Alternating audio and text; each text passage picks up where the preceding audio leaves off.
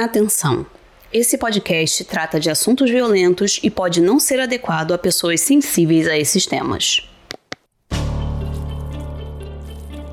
Eles caminham lentamente.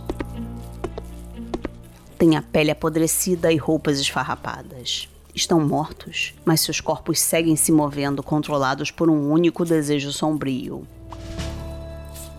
carne humana. Pegue suas armas, prepare um estoque de comida e procure o bunker mais próximo. A carruagem sobrenatural de hoje vai te levar para um passeio pela história dos zumbis. Porque, quando não houver mais espaço no inferno, os mortos andarão pela terra. Essa é a Carruagem Sobrenatural, o podcast de histórias reais que vão alimentar seus pesadelos. Eu sou Thaís Messora e vou te conduzir nessa viagem sombria.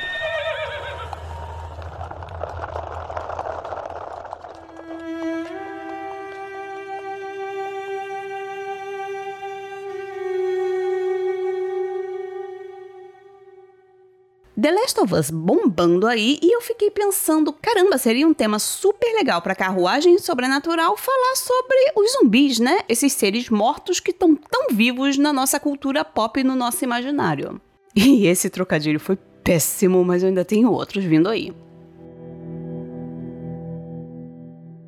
E de qualquer forma, foi assim que surgiu o tema do episódio de hoje e eu espero que vocês gostem.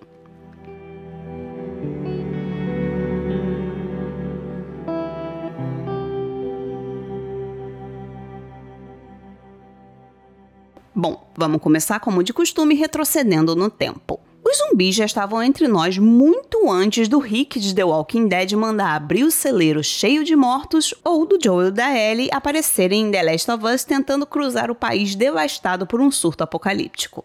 A origem dos zumbis vem lá do Haiti colonial dos séculos 17 e 18. O que a gente conhece hoje como Haiti, nessa época era São Domingos, uma colônia francesa. Como aconteceu em toda a América colonial, a maior parte da mão de obra utilizada no Haiti era de pessoas escravizadas, que eram capturadas na África e forçadas a condições terríveis de vida. Boa parte dos negros escravizados do Haiti praticavam a religião voodoo, que era um misto de crenças que eles trouxeram da África com tradições católicas que eles tiveram que absorver dos colonizadores. Nem preciso dizer que as leis francesas proibiam os escravizados de terem uma religião que não fosse a católica. Aquela coisa que a gente já conhece que também aconteceu no Brasil, né? Como se não fosse suficiente para o colonizador tirar toda a liberdade e dominar os corpos dos escravizados, eles queriam também dominar o pensamento e a alma dessas pessoas. De qualquer forma, os escravizados resistiam. E na religião voodoo existia a crença no zumbi, que era um corpo sem alma de uma pessoa que já morreu e foi revivida por um feiticeiro mal intencionado e que o obriga a trabalhar. Como a criatura já está morta, ela não precisa de descanso ou comida e segue no trabalho forçado sem nenhuma autonomia de pensamento. Agora pensa comigo como isso é profundo. A gente está falando de pessoas que foram retiradas de onde viviam e mandadas para o outro lado do oceano para ser escravizadas e passarem pelos piores tormentos imagináveis, né? Para esses escravizados, a perspectiva de se tornar um zumbi, um ser que nem mesmo a morte pode libertar, é o terror mais absoluto que pode existir. Então, na sua origem, o zumbi não é um monstro comedor de carne humana. Pelo contrário, ele é uma vítima de um ser humano monstruoso que é capaz de cometer atrocidades como obrigar corpos sem vida a trabalhar. Em resumo, o zumbi surge como um reflexo das experiências e dos terrores que os africanos escravizados sofriam nas plantações de cana-de-açúcar. Entre 1791 e 1804 aconteceu a Revolução Haitiana, que é a insurgência dos povos escravizados contra o domínio francês e que terminou com a vitória do povo e com a independência da antiga colônia. Mas é claro que a crença no zumbi não desapareceu junto com o domínio do colonizador, porque você sabe, né? Sempre tem outra pessoa disposta a se colocar no papel de dominador e subjugar os demais.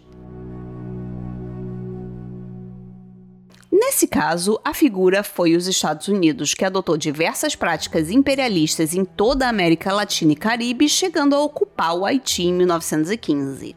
Foi durante a ocupação norte-americana que um homem chamado William Seabrook esteve no Haiti. E isso faria toda a diferença para que os zumbis se espalhassem pelo mundo.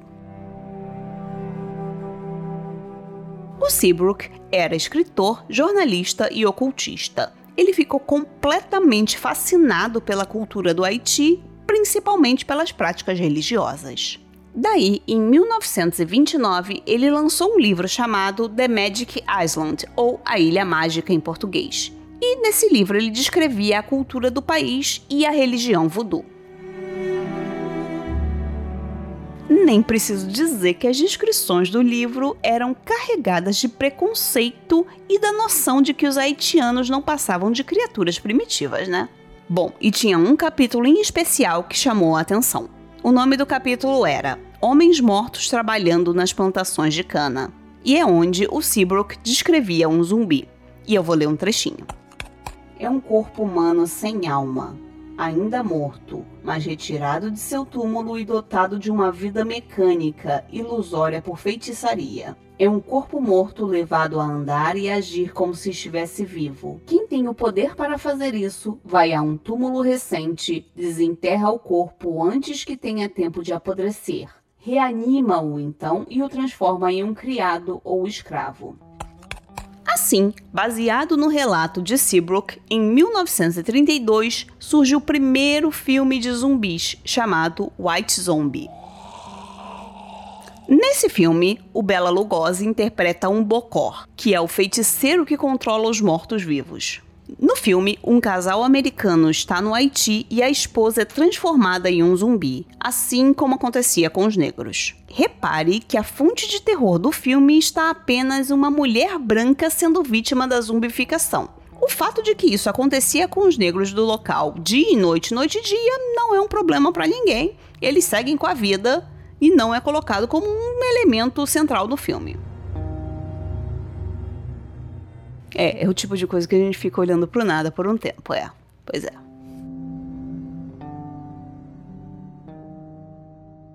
Mas vamos seguir em frente, mesmo que a gente avance devagar. Aquela coisa, né? Vocês sabem. Zumbi não anda rápido. é, hoje eu tô podendo ganhar o prêmio de piadas ruins. Fala a verdade.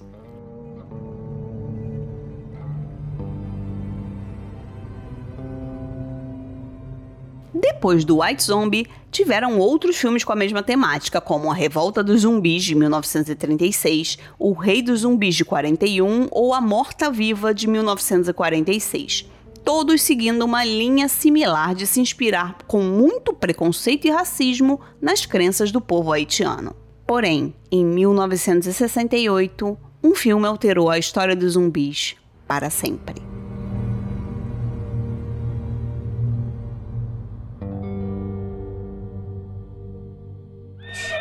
Quê?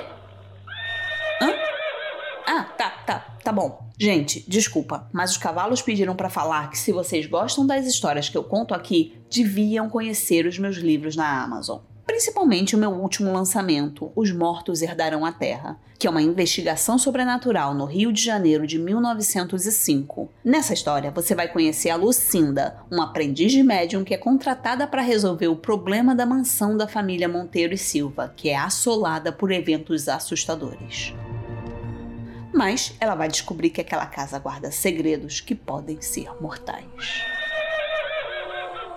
E agora, voltamos à nossa viagem.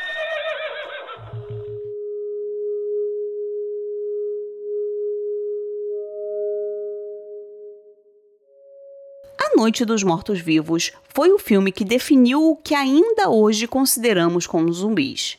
Corpos de pessoas que voltam à vida já meio em decomposição, que andam lentamente e têm um apetite insaciável por carne humana.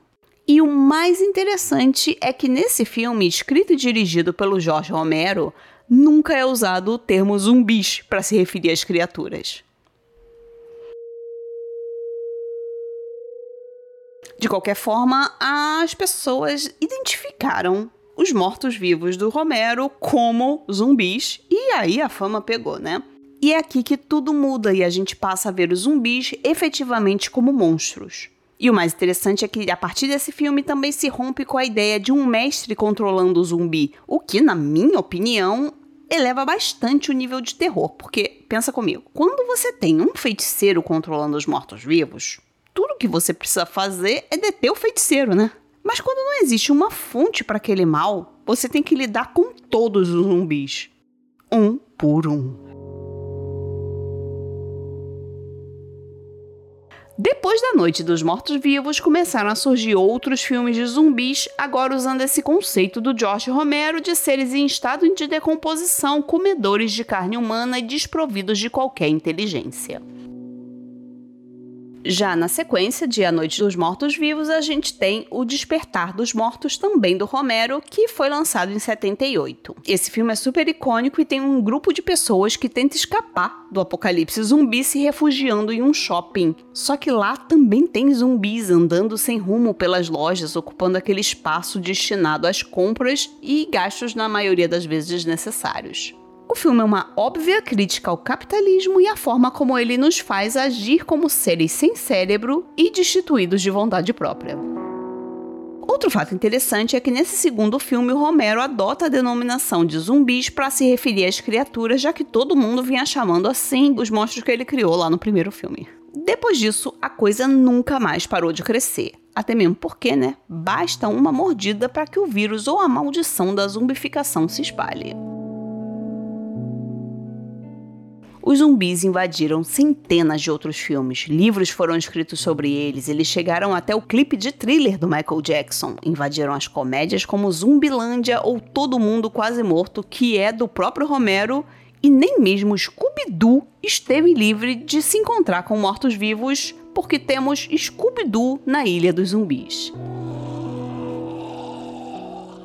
Isso sem contar os videogames como Resident Evil e tantos outros, além, é claro, do The Last of Us. No século XXI, a gente tem o fenômeno The Walking Dead, que é baseado numa série de quadrinhos com o mesmo nome lançado em 2004. A série de TV estreou em 2010 e foi um sucesso avassalador. Só para você ter uma ideia, foram 11 temporadas, muitas delas atingindo recordes de público, com um marco de 5.3 milhões de espectadores só no episódio de estreia. Porém, a série foi perdendo fôlego com avançadas temporadas e muita gente que assistia foi abandonando ao longo do caminho. E eu fui uma dessas pessoas. De qualquer forma, mesmo tendo decaído em termos de público ao longo das temporadas, é inegável que The Walking Dead se tornou um marco cultural no que se trata de histórias de zumbis. Eu acho que talvez seja porque a série nos coloca tão imersos no, no naquele universo pós-apocalíptico e nas escolhas difíceis que aquelas pessoas têm que fazer todos os dias para garantir a sobrevivência, e com isso ela acaba colocando a gente em contato com as nossas próprias ansiedades e dilemas sociais. Claro que eu não vou ser capaz de citar aqui todos os filmes, livros, séries e quadrinhos que adotam a temática dos zumbis, né? Porque senão essa viagem da carruagem sobrenatural não ia terminar nunca. Mas eu quero falar rapidinho de Invasão Zumbi, que é um filme coreano de 2016 que se passa dentro de um trem e que a gente acompanha um pai e uma filha tentando chegar na cidade de Busan, que seria como um refúgio da epidemia zumbi. E eu gosto da perspectiva desse filme porque os personagens, além dos protagonistas, também são apresentados com mais nuances. Então a gente fica sabendo quem são aquelas pessoas que estão ali naquela situação terrível dentro de um trem, tentando conviver e escapar dos zumbis. Principalmente, eu gosto desse filme porque, diferente do que a gente está acostumado com as obras de Hollywood, aqui ninguém tem arma. Não aparece um cara com uma bazuca ou uma senhorinha carregando uma espingarda. Então, o filme acaba que se aproxima muito da nossa realidade, né? De como a gente lidaria de verdade com o ataque zumbi. O filme está disponível na Netflix e vale a pena você assistir. Por fim, chegamos a The Last of Us, que é o grande sucesso do momento, né? A série é baseada no jogo de 2014 com o mesmo nome e já está sendo apontada como a melhor adaptação de um videogame de todos os tempos. Olha, eu tenho que dizer que eu não me animei muito quando teve a notícia da estreia da série, porque, sei lá, não sou exatamente fã de videogames. Mas, como boa fã de terror, eu resolvi dar aquela chance, né? E olha, olha, realmente é tudo isso que estão falando. Eu vou dar uma brevíssima sinopse para o caso de você ainda não ter começado a assistir. No mundo pós-apocalíptico, um fungo parasita controla os cérebros dos infectados, transformando-os em zumbis. Em meio à devastação, Joel precisa transportar uma menina de 13 anos, a Ellie, para o outro lado do país, porque ela pode ser o antídoto que vai salvar a humanidade. E é claro que no caminho muitas coisas estranhas acontecem, né? Mas eu tô gostando muito da série porque tem todo um outro lado também, né? E o mais interessante para mim é como a série vai mesclando o terror com o drama humano em diversas facetas, dando uma certa profundidade sem perder de vista que é uma obra de entretenimento. Eu gosto de como os relacionamentos entre os personagens são aprofundados a cada episódio e também de como a série mostra que no meio de tudo que há de pior, ainda existe espaço para esperança. E isso para mim é algo que não tem preço. E agora uma pausa para a nossa leitura sobrenatural. A indicação de um livro para você que gosta dos temas sombrios desse podcast. Não há dúvida sobre o que eu vou indicar hoje, né? Histórias de zumbis. Então, vou recomendar os livros do escritor Francis Gracioto, que traz as narrativas de zumbis para o território brasileiro com o livro Febre Vermelha e com contos que se passam no mesmo universo. Nas histórias do Francis, uma doença letal surge na região de Santos, em São Paulo, e logo se espalha, deixando os infectados com uma febre ensandecedora, olhos vermelhos e, é claro, uma fome insaciável. Em Febre Vermelha, a gente acompanha um grupo tentando o seu melhor para sobreviver em meio aos atos de violência extrema e canibalismo. Já sabe, né? Não dá para perder essa leitura. E os links estão todos aqui na descrição do episódio. Calma, calma, já vou. Gente, os cavalos estão ansiosos. Estão dizendo ali que os zumbis estão chegando perto e eu não quero cavalos zumbis, então é melhor a gente continuar a nossa viagem.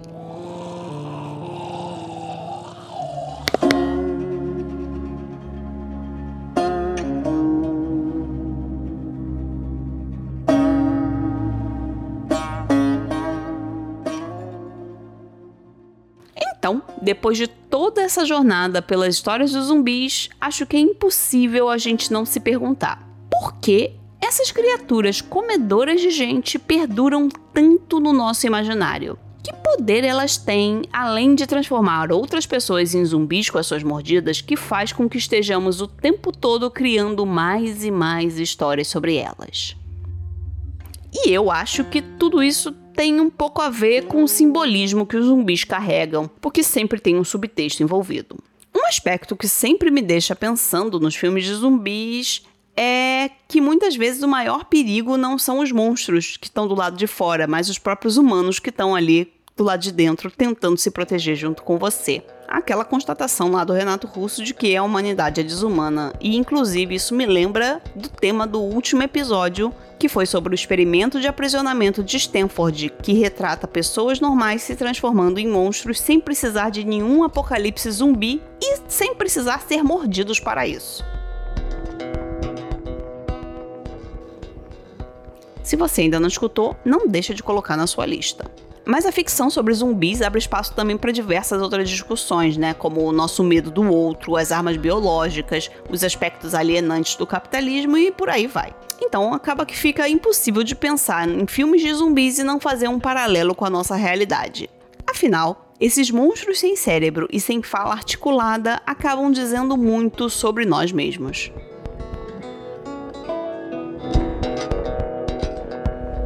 E o exemplo mais próximo que temos é a pandemia de Covid, né? Que foi quando a gente viu os nossos medos se tornarem brutalmente reais. Porque assim como na possibilidade de um ataque zumbi, a gente não estava preparado para uma doença tão mortal e devastadora. Pandemia, da qual a gente acabou de sair, a gente viu mais uma vez o tropo tão comum nas histórias de zumbi, né, de que o real perigo está no ser humano, se repetir, com alguns políticos menosprezando a potência do vírus, a ascensão de uma onda anti-ciência e anti-vacina, né, e na própria pressão capitalista para que a economia não parasse. Então, como a pandemia do coronavírus nos mostrou, a humanidade está muito longe de conseguir se livrar dos seus piores monstros.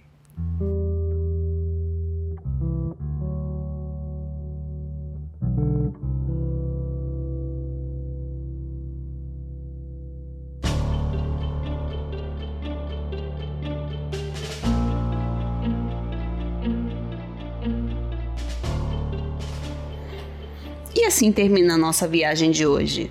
Cuidado com o degrau ao desembarcar e lembre-se de avaliar o podcast e nos seguir nas redes sociais. Se você gosta do podcast, compartilhe com seus amigos. Estamos sempre procurando por novos passageiros para assombrar. E não se preocupe, a carruagem sobrenatural é grande e tem espaço para todo mundo. Nossos passeios acontecem todas as sextas-feiras às 13 horas, mas você pode embarcar na hora que quiser pelo seu agregador de podcasts. Estarei te esperando para mais um Passeio Sobrenatural.